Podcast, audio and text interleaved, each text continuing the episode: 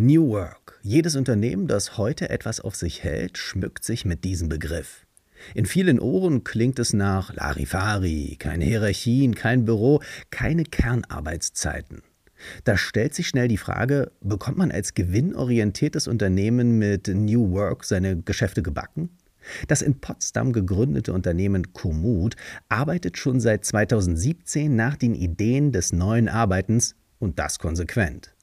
Die über 100 Mitarbeitenden leben auf dem Erdball verteilt. Ein gemeinsamer realer Plausch passiert nur dreimal im Jahr bei den sogenannten Gatherings und ohne Slack geht in dem Unternehmen mittlerweile gar nichts mehr. Das alles bei 32 Millionen registrierter Nutzer der Wander- und Abenteurer-App. Aber was sich nach halber Arbeit und voller Freiheit anhört, benötigt im Alltag von allen Mitarbeitenden vor allem eins: Disziplin. Warum das Unternehmen bisher keine Junioren einstellt, wie ein Onboarding-Prozess über Ländergrenzen hinweg funktioniert, was Komoot von Google gelernt hat und warum New Work nicht für jedes Unternehmen in Frage kommt, erfahrt ihr jetzt. Los geht's. Willkommen beim Podcast der Berliner Volksbank. Hier geht es um das, was die Metropole am Laufen hält. Um euch. Ihr seid da draußen, verwaltet, spart, investiert, verschweigt euer Geld und haltet die Stadt am Laufen. Für uns seid ihr die Geldhelden dieser Metropole. Das ist der Podcast, in dem ihr zu Wort kommt. Goldelse. Geldgeschichten aus der Hauptstadt. Ich bin Jördis. Ich bin bei Komoot zuständig für Kommunikationsthemen, hauptsächlich in der B2B-Kommunikation. Vielleicht erklärst du erst mal ganz kurz, was New Work aus deiner Sicht ist, weil es gibt irgendwie 100.000 Definitionen. Jeder erzählt immer ein bisschen was anderes darüber. Aber jetzt bist du halt in einem Unternehmen, was das sehr straight lebt und macht und tut und umsetzt. Was ist New Work?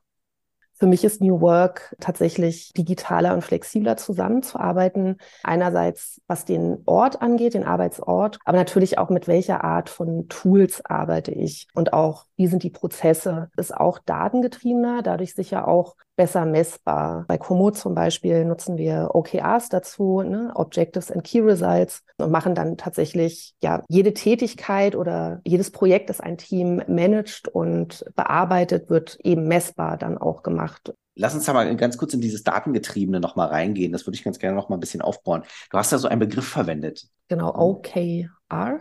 Objectives and Key Results verbirgt sich dahinter. Und das ist eigentlich eine Art von Organisationsmanagement, was damals tatsächlich von Google ausgedacht und erfunden und etabliert worden ist und das die Basis ist für sehr viele Startups, und im Prinzip ist es relativ einfach. Man hat natürlich eine gesamte übergreifende Top-Level-Strategie und die versucht man dann eben in den einzelnen Bereichen auf eigene Objectives, das sind dann eben Aufgabenbereiche, äh, herunterzubrechen und mit den Key Results, das sind dann eben messbare Ziffern, die man dann hinten anstellt, um dann auch tatsächlich messbar zu machen, habe ich denn dieses Objective erreicht und äh, bewege ich sozusagen damit oder tue ich meinen Anteil zu der gesamtunternehmerischen Strategie.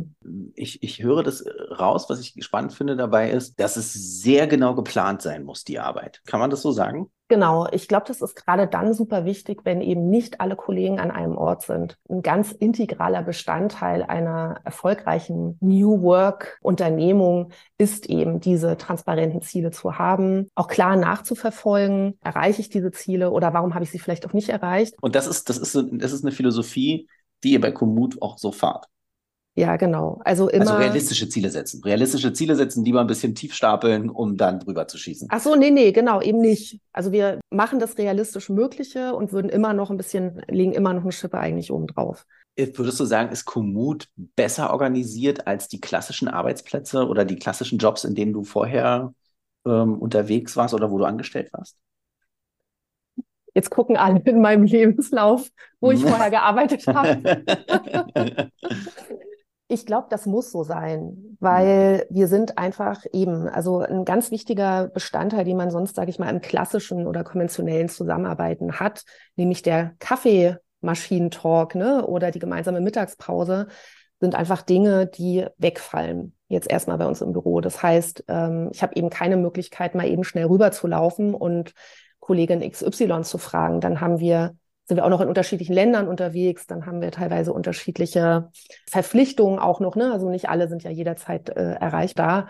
Ja, wir sind sicher besser organisiert als die Unternehmen, in denen ich vorher gearbeitet habe, aus der Dringlichkeit, dass wir es müssen, weil wir remote sind, weil wir international sind, weil wir praktisch miteinander wirklich Tools finden mussten, wie wir kollaborieren können, ohne dass wir uns halt persönlich irgendwo treffen. Also das hört sich ja an, als wenn da, wenn da eine Organisation ist, die sehr genau darauf achtet, sehr gut organisiert ist, ein gut geölter Motor.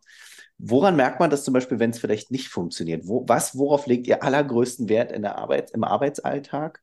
Und wenn das jemand nicht einhält, dann hat man ein Problem. Wichtig ist also, ne, es gibt ein paar Regeln natürlich, die wir brauchen. Das eine ist, dass wir Kernarbeitszeiten haben. Zwischen 10 und 15 Uhr ist man im Allgemeinen am Rechner und auch erreichbar. Und was auch unbedingt sichergestellt sein muss, ist, dass man ja auf Slack-Nachrichten beispielsweise sehr schnell reagiert. Das ist auf jeden Fall was, was was für mich super neu war jetzt bei Komoot, dass man, ich habe jetzt mal eine Frage und weiß vielleicht auch gar nicht genau, wohin mit der Frage. Ähm, und bevor ich jetzt in, sage ich mal, konventionellen Unternehmen in Räumen suchen gehen würde nach jemandem, der mir das beantworten kann, gibt es bei uns eben unterschiedliche Slack-Kanäle, ähm, die bestimmten Themen zugeordnet sind. Ich poste einfach meine Frage da und bekomme im Allgemeinen wirklich sehr, sehr schnell darauf eine Antwort und kann halt weiterarbeiten. Du kennst alle Mitarbeitenden, alle schon mal gesehen. Mhm. Hast du denn auch eine persönliche Bindung zu, zu Kolleginnen und Kollegen? Kann man die aufbauen über, über in so einem Unternehmen? Die kann man auf jeden Fall aufbauen. Ich glaube, was bei uns hilft, ist die gemeinsame Mission. Also wir sind alle echte Outdoor-Lover. Ähm, wir verbringen alle gern Zeit in der Natur. Das ist also, glaube ich, ein ganz wichtiger Punkt, der uns einfach zusammenhält auf eine Art. Das bedeutet, selbst wenn jemand sich vielleicht für in einem ganz anderen Bereich arbeitet als ich, haben wir doch diese geteilte Leidenschaft für das Draußensein. Springen wir doch mal ganz kurz so mal in die ganz, in die ganz harten Fakten des Alltags ein bisschen rein. Wie machst du Feierabend? Wie, wie distanzierst du dich irgendwann auch vom, von Komoot? Braucht man ja auch.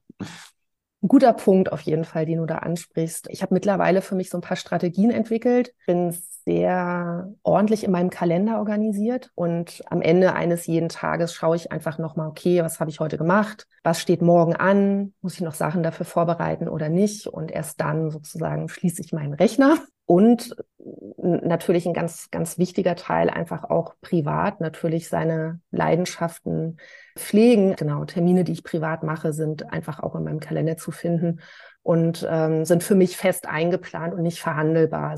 Ich finde, bei allem, was du erzählst, höre ich immer das ähm, oder das oder die Haltung Disziplin durch. Wer New Work leben will, so konsequent wie ihr, muss auf eine gewisse Art und Weise sehr diszipliniert sein.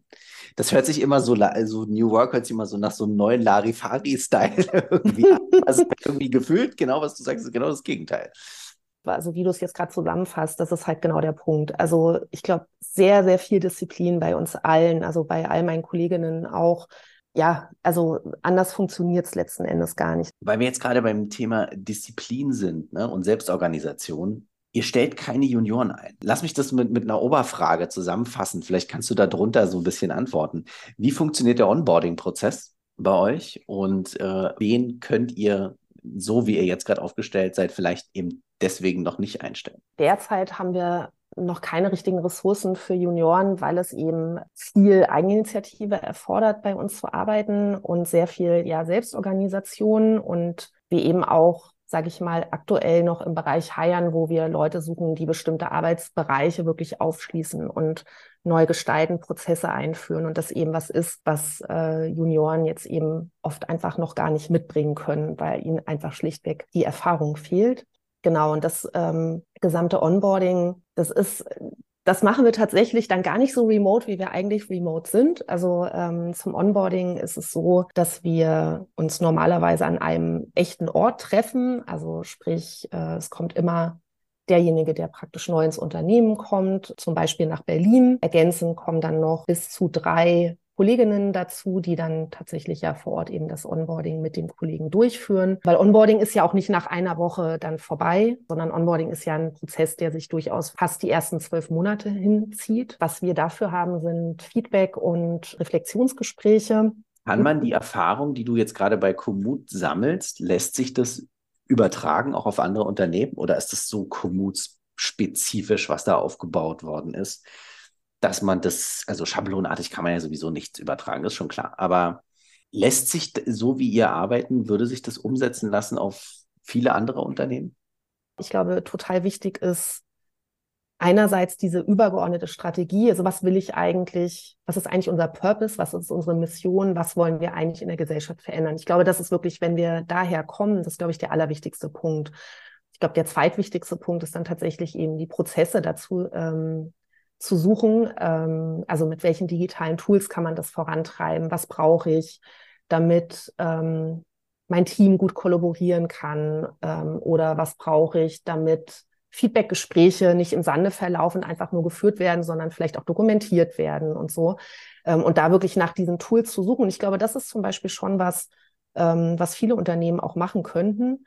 Ich glaube, die, die Umstellung von, wir sind jetzt alle noch im Büro und jetzt sind wir alle remote, ist schwierig, gerade in größeren Unternehmen, weil man natürlich auch immer davon ausgehen muss, dass nicht für jeden Menschen das jetzt ähm, genau das richtige Arbeitssetting ist. Das ist, glaube ich, schon etwas komplizierter.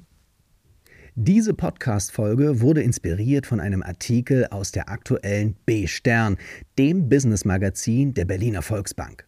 Du willst das Magazin kostenlos bestellen? Folge dem Link in den Show Notes. Und in der nächsten Folge geht es um zwei der aktuell am meist diskutiertesten Themen in der Arbeitswelt. Ihr dürft gespannt bleiben. Mein Name ist Maximilian Klein und ich sage, schön, dass ihr dabei wart und bis zum nächsten Mal bei Goldelse.